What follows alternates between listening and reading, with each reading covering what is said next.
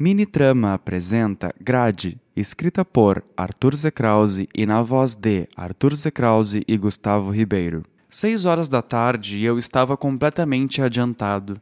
O sol já havia se posto neste veranico de setembro e aparentemente todo mundo havia saído do seu trabalho. Afinal, o centro estava cheio a ponto de eu não conseguir caminhar em linha reta. A regra era clara: oito passos para frente, dois para o lado e segue. Um labirinto humano que, vestido de ansiedade, fechava minha frente a ponto de me fazer quicar o tênis em uma elevada qualquer. Se eu quase caí? Algumas vezes. Eu sempre achei estranho caminhar nos horários de grande movimento. Oito horas da manhã, meio-dia, dezessete horas, dezenove horas e repete.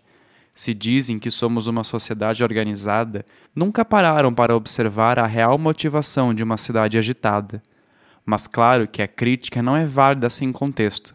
Então voltemos à história. Seis horas da tarde e eu estava completamente adiantado. O sol já havia se posto neste veranico de setembro e eu havia passado por todas as lojas que havia planejado. Supermercado? Confere. Loja de música? Confere. Artesanato? Confere. Pet shop? Confere. Mas ainda faltava uma hora e meia para meu próximo compromisso. E o que eu poderia fazer? Já havia gasto mais dinheiro do que tinha e com o saldo vermelho no banco que me banca, eu poderia aproveitar nada ou quase nada deste dia.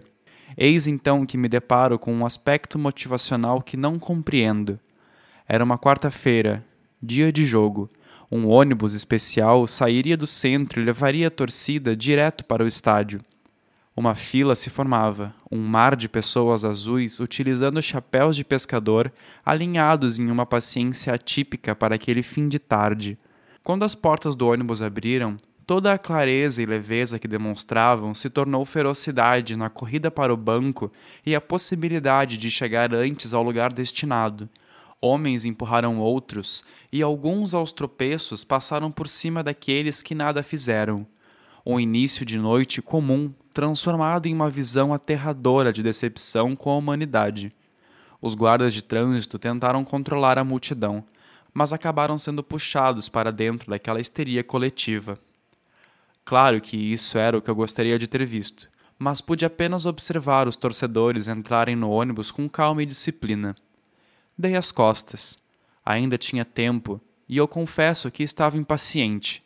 Esperar, depois de escadas, é o meu maior inimigo. Suspirei. Tomado de uma confiança duvidosa, caminhei até uma galeria de jogos de tabuleiro para chegar na frente dela e passar reto. Eu estava sem dinheiro, lembra? Tendo desistido da investida na dívida, resolvi que iria esperar meu compromisso junto ao portão de entrada do prédio de meu amigo. Quando cheguei lá, o porteiro já estava baixando as grades que protegiam a entrada, deixando-me permanecer ali para aguardar meu compromisso. Sentado no chão e encostado na parede, eu me diverti tanto quanto pude com as histórias dos estranhos que ali passavam.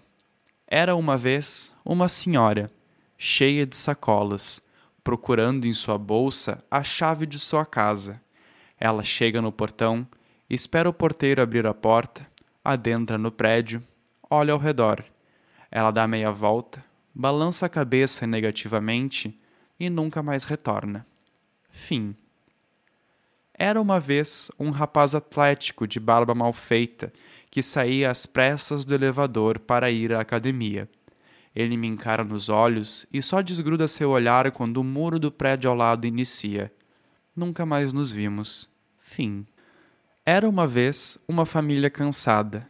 A mãe carregando seu filho nas costas com auxílio de uma manta, deixando apenas os pés da criança de fora. Ela entra pelo portão suspira aliviada e sorri. Fim. Era uma vez um grupo de adolescentes. Eles discutiam alto, atravessando a rua na tentativa de encontrar a resposta da pergunta de biologia. Qual era a ordem? Nariz, esôfago, faringe? Não.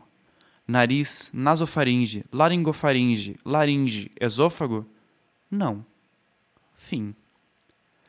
Era uma vez um casal claramente alcoolizado. Distraído com as suas risadas, a moça. Distraída com as risadas, a moça não enxergou e, sem querer, foi de encontro ao poste de iluminação. O homem riu, mas logo em seguida recebeu o xingamento por não tê-la avisado. Fim. Era uma vez. Oi, tá aí há muito tempo? Não, faz pouco tempo que eu tô aqui. Meu compromisso havia chegado, e com ele, o fim de minhas histórias.